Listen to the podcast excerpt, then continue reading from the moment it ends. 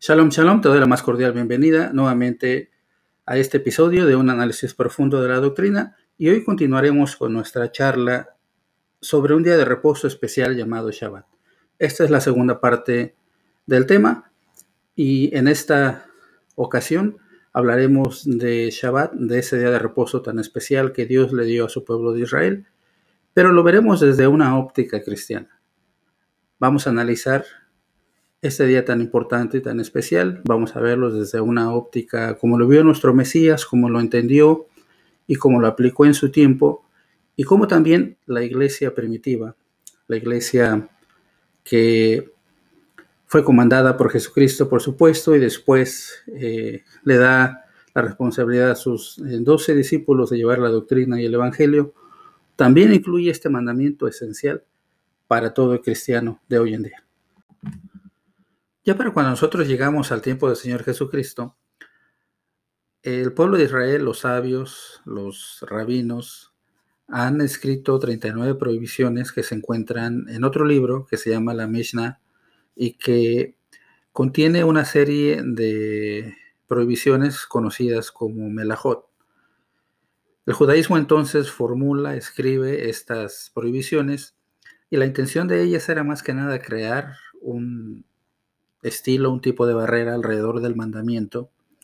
En este caso es un mandamiento del que estamos hablando, que es de Shabbat, y dan una serie de prohibiciones a todo el pueblo, que más que ser mandamientos de Dios, son un razonamiento de los religiosos de eh, que empezaron a opinar sobre qué se debería de hacer y qué no se debería de hacer en, un día de sábado, y entonces escriben 39 prohibiciones.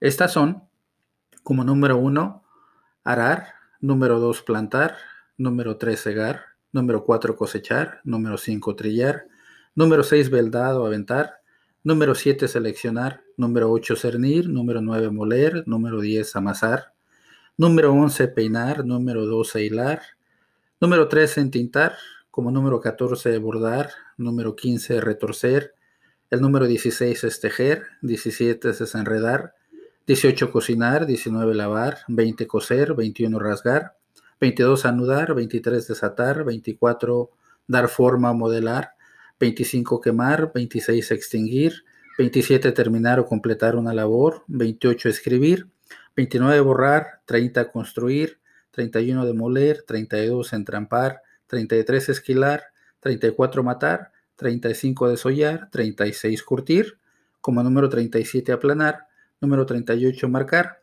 y finalmente la número 39 que es cargar. Es decir, estas 39 prohibiciones ya en el tiempo de nuestro Señor Jesucristo eran una costumbre y una regla que se seguía eh, y se le daba tal vez más peso que la misma ley de Dios. Pablo indudablemente conocía estas 39 prohibiciones, ya que su formación religiosa se había llevado a cabo a través de Gamaliel, quien a su vez fue nieto de uno de los más famosos rabinos en la historia de Israel, quien fue Gilel. Gilel fue un maestro de la ley fariseo y este va a transmitir a sus discípulos, a su nieto, las enseñanzas y las costumbres del fariseísmo. Y bueno, eh, Pablo entiende todo esto y de hecho vemos que él conoce a fondo todas estas prácticas, pero ve que en realidad el pueblo de Israel había perdido de vista el verdadero objetivo, que era la observancia, la reconexión con Dios en este día y sobre todo la oportunidad de podernos reconectar no solamente con Dios, sino que después de seis días de trabajo, de ardua labor, de, de hacer muchas tareas, bueno, tenemos la oportunidad para reconectarnos con nuestra familia, no solamente nuestra familia carnal, sino también con nuestra familia espiritual, que son todos los hermanos de nuestra fe. Analizando pues esto, vemos el capítulo 4 del libro de Hebreos, del verso, vamos a ver 1 eh, y 2, y Pablo eh, recuerda, o nos recuerda esto y le habla a los hebreos diciéndole lo siguiente, cuidémonos, por tanto, no sea que, aunque la promesa de entrar en su reposo sigue vigente, alguno de ustedes parezca quedarse atrás porque a nosotros, lo mismo que a ellos, se nos ha anunciado la buena noticia. Pero el mensaje que escucharon no, no les sirvió de nada, porque no se unieron en la fe a los que habían prestado atención a ese mensaje. Capítulo 4 de Hebreos, verso 1 y verso 2. Indudablemente Pablo aquí nos, eh, nos hace una referencia y le está hablando a, a los hebreos de que en efecto el pueblo de Israel, aunque tenía el sábado, no había incluido el elemento fe en toda esa práctica que llevaban sobre los mandamientos de Dios y que más adelante en este capítulo 11 de Hebreos, Pablo nos va a decir que es imposible agradar a Dios si es que no tenemos fe. A través de la lectura nos hemos dado cuenta cómo Pablo le recuerda a los hebreos que el pueblo de Israel se le había evangelizado de una cierta manera y que ahora a, los eh, cristianos de la época de Pablo también, él dice, se les, se les ha evangelizado de la misma manera. ¿Cuál es la diferencia entre uno y el otro? Bueno, Pablo nos dice que la gente del pasado, el pueblo de Israel, pues no había mezclado la fe, no había, no había, no le había puesto o dado la importancia suficiente que se merecía este día tan especial. Y de hecho, esto no es más que un eco de lo que ya había dicho Jeremías. Y el capítulo 7 de Jeremías eh, nos dice algo muy interesante, algo muy importante, y es como si estuviera repitiendo casi las palabras de, de Pablo. Jeremías 7, versículo 28, en la versión Reina Valera Antigua, dice lo siguiente. Les dirás, por tanto, esta es la gente que no escuchó la voz del Señor su Dios, ni tomó corrección. Perdióse la fe y de la boca de ellos fue cortada. Es decir, este es otro texto que corrobora en efecto que la fe en el pueblo de Israel se había perdido y las prácticas, las leyes que Dios había dado, pues se cumplían, pero vamos a decirlo así, no de una manera muy eh, enfocada a Dios, sino más bien de una manera más automática, más robótica. Y de hecho tampoco quiero decir que todo el pueblo de Israel era así. Eh, entiendo que hay eh, judíos en el tiempo o en todas las épocas que han sido judíos piadosos, judíos justos, pero que en general, como pueblo, la fe se había perdido en, cada uno de ellos, o en la mayoría de ellos, mejor dicho. Así es que bueno, regresando en el tiempo, regresando a la historia, vamos a enfocarnos eh, en el tiempo de nuestro Señor Jesucristo y vamos a ver qué es lo que pensaba Él sobre este tema tan, tan relevante y tan importante que es el día del sábado. Eh, tengan en mente, tengan en cuenta que ya han pasado miles de años eh, los mandamientos, la observancia, tal vez la interpretación de cómo se debe guardar cada mandamiento ha evolucionado.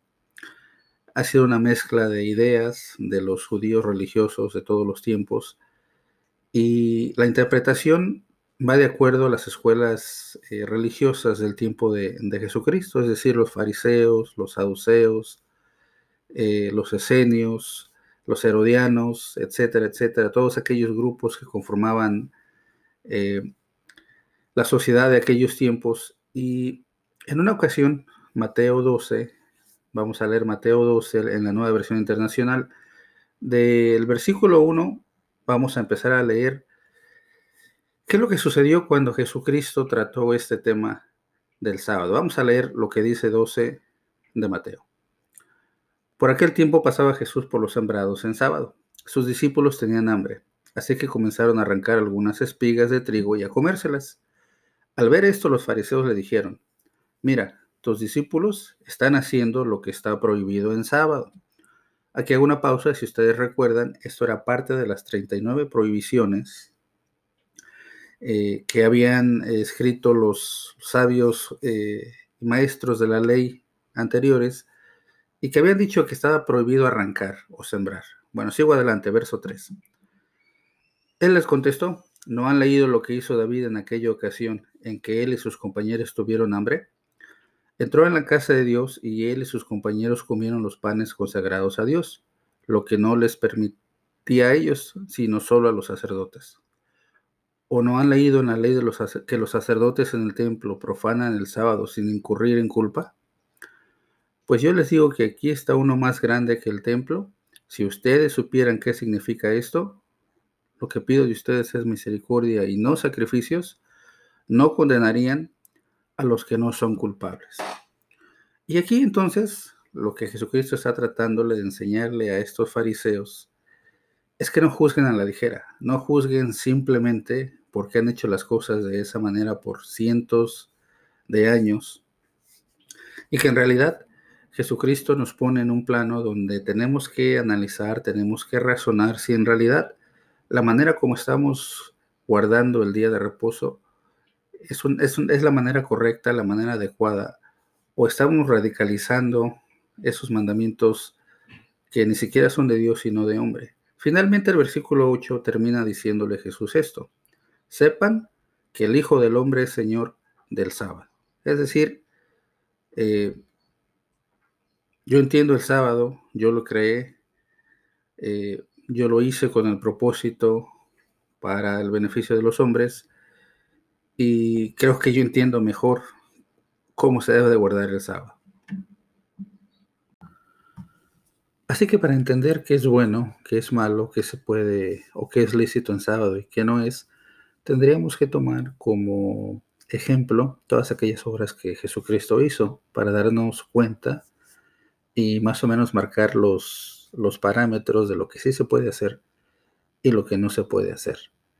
Lucas capítulo 4, versículo 14 en adelante, nos va a dar una narración clara y precisa, pero sobre todo eh, lo que es al punto de lo que Jesús hacía en un día de sábado. Leamos. Jesús regresó a Galilea en el poder del Espíritu y se extendió su fama por toda aquella región.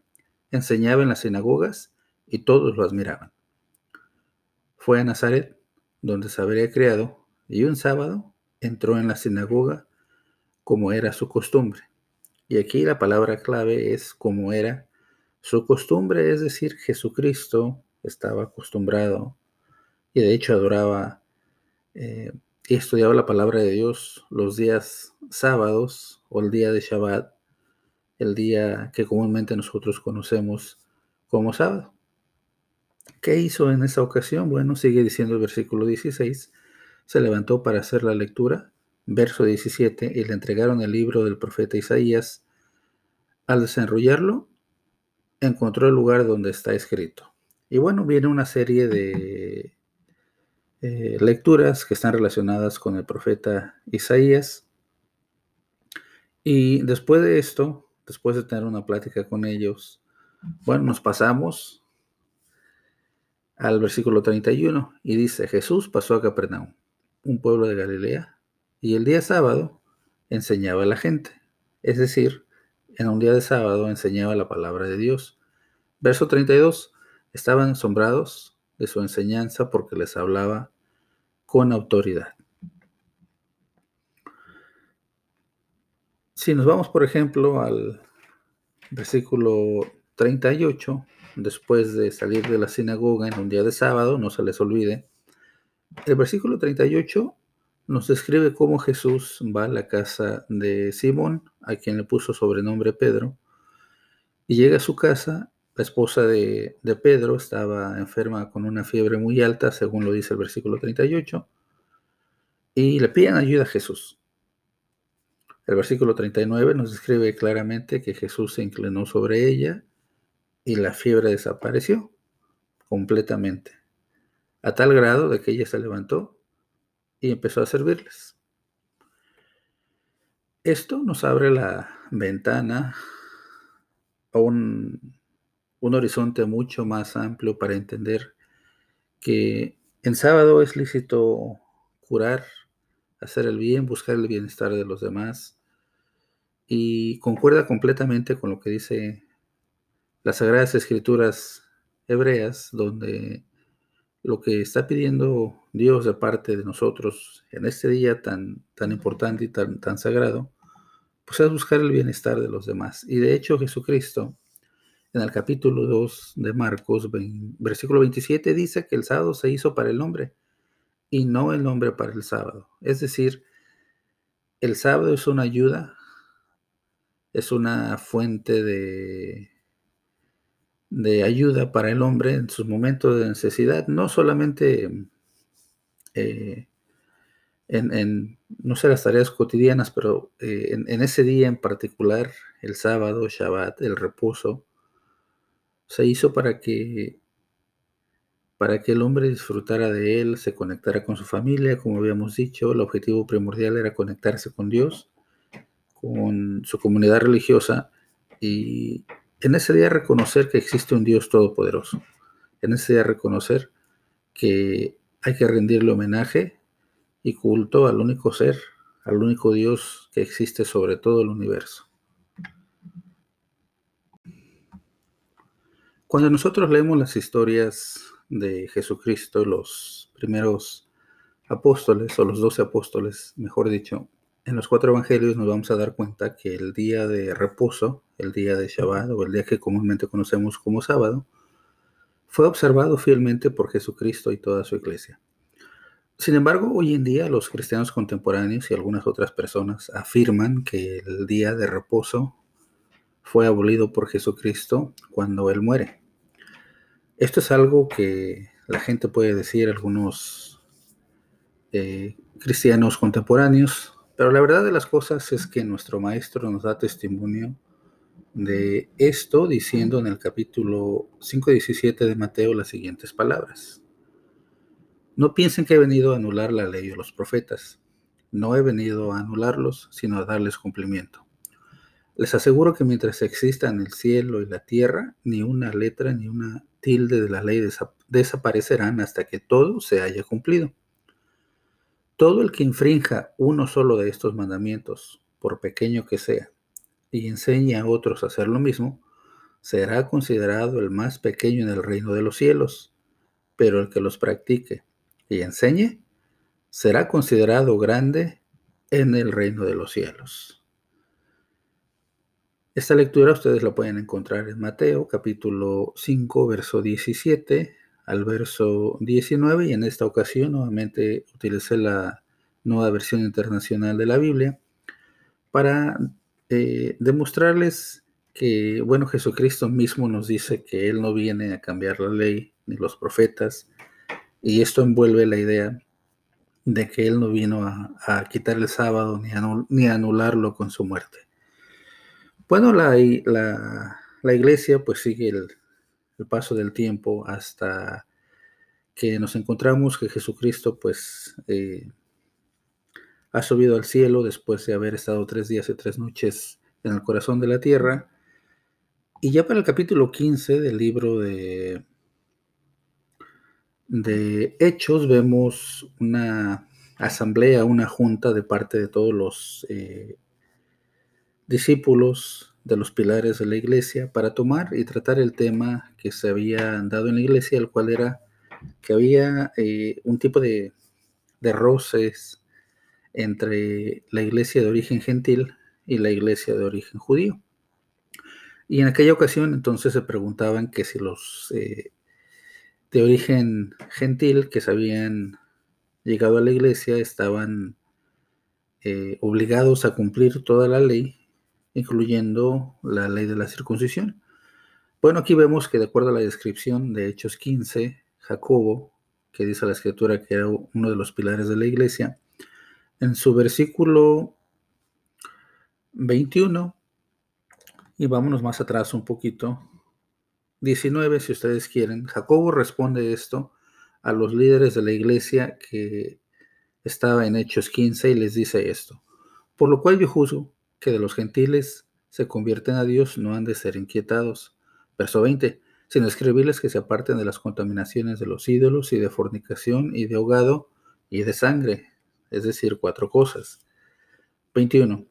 Porque Moisés desde los tiempos antiguos tiene en cada ciudad quien les predique en las sinagogas, donde es leído cada sábado. ¿Qué es lo que quiere decir el verso 21, sobre todo en esta última parte? Bueno, dice, hacemos un, resumen de lo que leímos. El, el, versículo 19 está diciendo Jacobo que él juzga y piensa que los gentiles que están formando ahora parte de la iglesia no deben de ser inquietados con tantas regulaciones, que muchas veces eran formalismos y legalidades que Dios ni siquiera había impuesto. Verso 20, el mismo Jacobo recomienda que los feligreses de origen gentil, bueno, se abstengan de la idolatría, de la fornicación que envuelve las eh, relaciones prohibidas que encontramos en el libro de Levítico, de ahogado y de sangre, o es decir, guardar la ley de alimentación. Y ya para el versículo 21 nos dice que desde los tiempos antiguos, pues Moisés tiene en todas las sinagogas quien les enseñe todos los sábados. Es decir, Jacobo ratifica que en realidad el día de estudio, el día de adoración, el día donde eh, todos se pueden reunir para estudiar la palabra de Dios, es en un sábado, no un domingo, jueves, martes o lunes, sino Jacobo, hermano del Señor, ratifica la importancia del sábado y cómo aún en ese tiempo, de Hechos 15, sigue teniendo la misma vigencia que tuvo eh, con eh, todos los hombres del ayer. Con todos los textos citados en la primera parte de este tema y en esta segunda parte, sería claro entender que el día de reposo que instituyó Dios desde el principio fue el día séptimo, el día de Shabbat, el día de reposo o el día que nosotros comúnmente conocemos como sábado. Este, como ustedes saben, empieza al atardecer del día viernes cuando se está ocultando el sol y tiene un espacio de 24 horas para llegar al día del sábado cuando ya se está ocultando el sol. Esto debería de ser clarísimo para todos aquellos que buscamos la verdad doctrinal y el análisis profundo de la doctrina. Sin embargo, para esto eh, tendríamos que analizar también que hay otros factores que ya estaban profetizados. Y, por ejemplo, vemos el capítulo 7 del libro de Daniel. Y 23, el versículo 23 profetiza sobre un imperio que es representado por una bestia. Y nos dice que este, este, esta cuarta bestia será un cuarto reino en la tierra, la cual será más grande que todos los otros reinos y a toda la tierra devorará y la hollará y la despezará. Entonces, eh, para de entrada podemos analizar que va a haber un cuarto reino de los eh, cuatro reinos ya profetizados en el pasado, y no vamos a entender qué va a ser esta bestia o este reino, este sistema de gobierno, hasta que no leamos el versículo 25 que dice, y hablará palabras contra el Altísimo y a los santos del Altísimo quebrantará y pensará en mudar los tiempos y la ley. Es decir, este cuarto imperio va a mudar los tiempos y la ley y hoy lo entendemos todos aquellos que estudiamos la palabra de Dios de una manera eh, profunda porque nos damos cuenta que se ha cambiado el mandamiento original que Dios dio de guardar el día del sábado y ahora el, podría decir yo, el 90-95% de los eh, que nos eh, consideramos cristianos en general, bueno, eh, celebran el día de domingo como el día del Señor, cosa que la, la palabra de Dios no aprueba ni sustenta a través de ningún verso, y que esta cuarta bestia, este este poder, pues en efecto, cambió los tiempos y la ley. Y como resultado, les digo, tenemos que la mayoría de cristianos hoy en día contemporáneos, pues celebran el día de domingo llamándolo el día del Señor. ¿Cómo sucedió este cambio históricamente? Bueno, podríamos decir que a través de los cuatro imperios universales, que fueron los, eh, los babilonios, los medos y los persas, los griegos y finalmente los romanos, pues han tenido una influencia el uno sobre el otro. Y nosotros al llegar a la cultura romana, pues nos vamos a dar cuenta que empezaron a darle nombre a los días. Recuerden que bíblicamente los días no tienen nombre, son enumerados del 1 al 7. El único día que tiene nombre bíblicamente es el séptimo día, que es Shabbat. Recuerden que quiere decir reposo. Pero de ahí en fuera ninguno tiene, ninguno tiene nombre. Los romanos fueron los que le dieron el nombre a los días de la semana. Y esto fue con una razón específica. Verán, el lunes fue nombrado como una dedicación para la adoración a la luna. El martes le recordaba a Marte, el dios de la guerra. El miércoles estaba dedicado a Mercurio, dios del comercio. El jueves recordaba al día de Júpiter. El viernes recordaba a Venus. El sábado estaba relacionado con la adoración a Saturno. Y en el domingo se, llevaba a cabo la adoración al sol. Simple y sencillamente el nombre y la raíz de todos estos nombres pues son de origen pagano y cada uno tenía eh, cierta función y ciertas tareas para ese día. Es por eso que sería más correcto llamar al día de sábado Shabbat, porque ese es su nombre original, o reposo en español si ustedes prefieren, ya que bueno, el sábado pues está relacionado históricamente y religiosamente con, con el día de, Saturno, pero bueno, esto es algo que todos y cada uno de ustedes pues debe de decidir. Tenemos también eh, a través de la historia un, dato que va a, sin duda alguna, a cambiar todo esto. Y esto va a ser eh, supuestamente la conversión del emperador Constantino el Grande al cristianismo después de haber ganado una de sus batallas decisivas para tomar el control del imperio y bueno, el 7 de marzo del año 321 después de Cristo, em, el, emperador va a lanzar una ley para todo su imperio y la ley dice de esta manera, descansen todos los jueces, la plebe de las ciudades y los oficios de todas las artes en el venerable día del sol. Entonces Constantino lanza un edicto obligatorio para todos los súbditos del imperio, que ahora el domingo debe de ser un día venerable para el Día del Sol y que todos, desde los jueces, la plebe, todos niños y, grandes, jóvenes y ancianos, tienen que eh, adorar al sol porque es parte de un edicto real.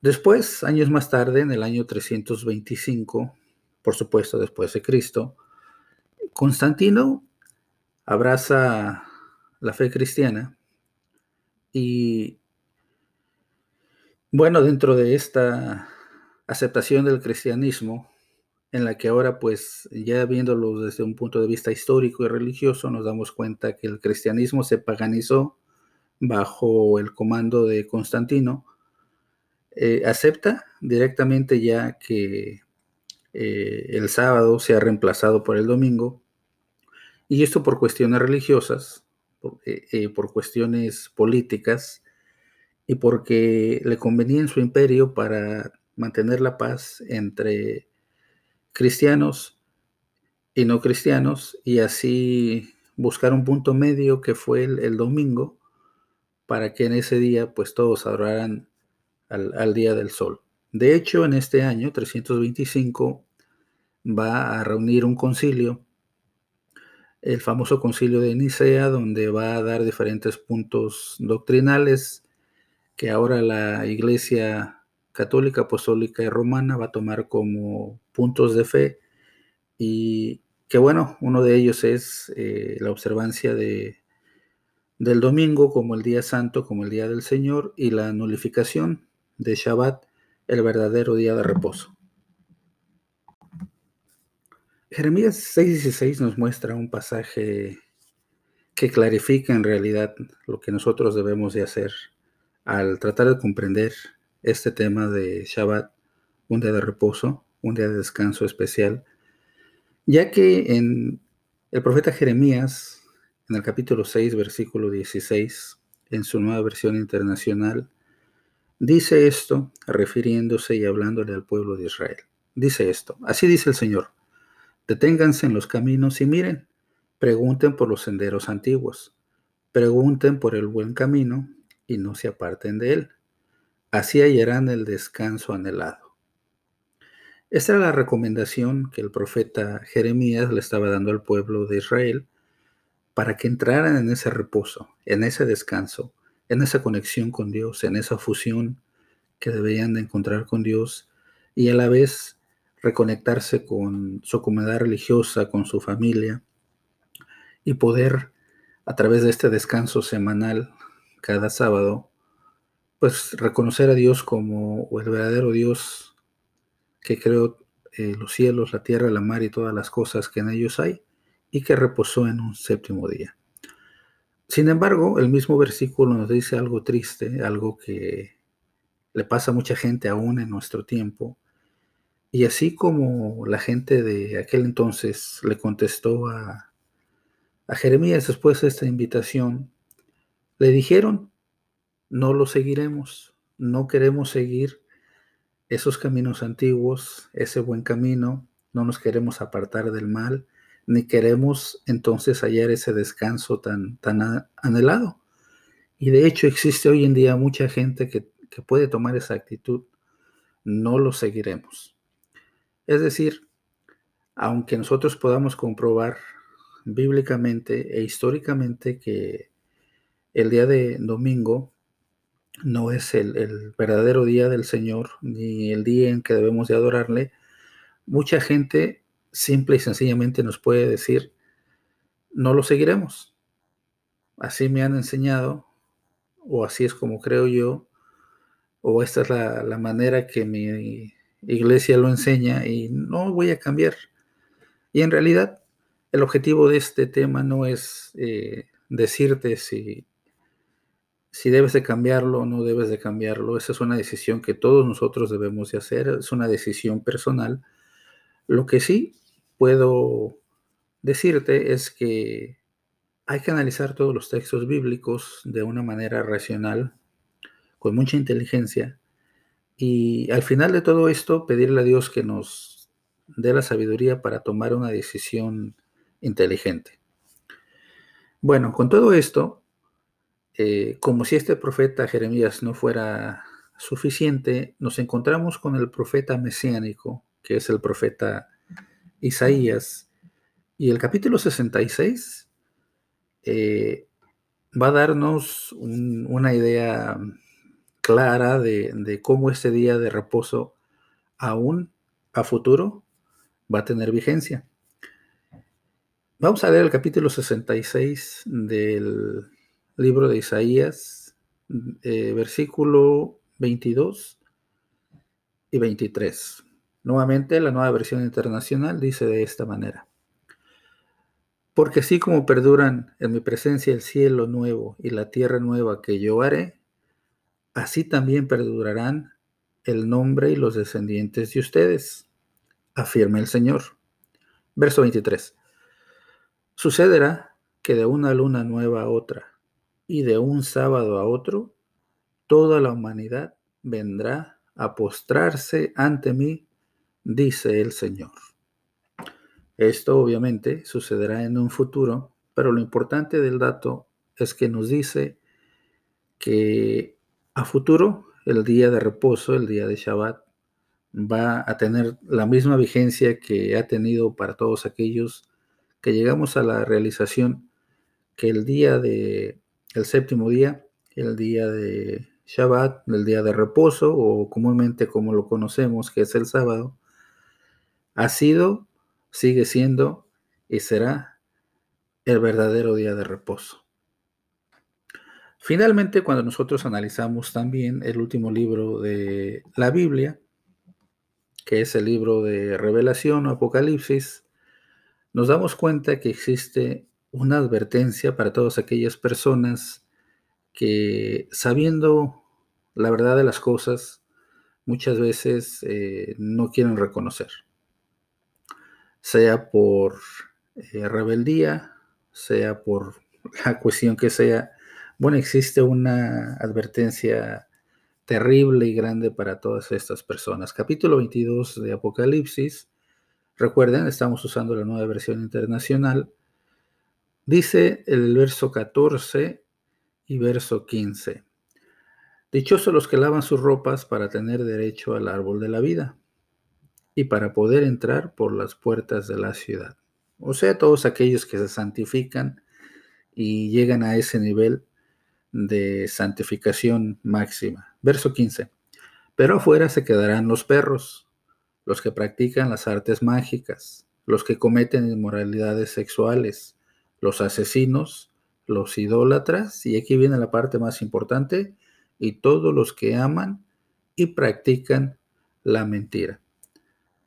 Así es que bueno, espero que esta explicación haya sido, esta segunda parte haya sido todavía más clara para que comprendas que el día séptimo, el día de reposo o el día de Shabbat, ha tenido siempre una importancia para el ser humano, que el día de Shabbat fue hecho por causa de nosotros y para nosotros, para que en este día nos podamos reconectar con ese Dios todopoderoso, que en este día podamos eh, reconocerle, adorarle, podamos encontrar esa fusión con Él, pero también que a través de el convivio, el tiempo que no pudiéramos tener entre semana, dediquemos también este espacio para la reconexión familiar que es muy importante en nuestros tiempos tan difíciles. Es mi más anhelo perdón, mi más sincero deseo y anhelo que esta primera parte y, la segunda de este tema hayan sido de mucho provecho en tu vida espiritual, tu conocimiento general de la religión, pero sobre todo que juntos, después de haber aprendido este tema, lo pongamos por obra, que es lo más importante delante de los ojos de Dios. Que el Dios de Abraham, de Isaac y Jacob te bendiga a ti y a los tuyos donde quiera que te encuentres. Shalom.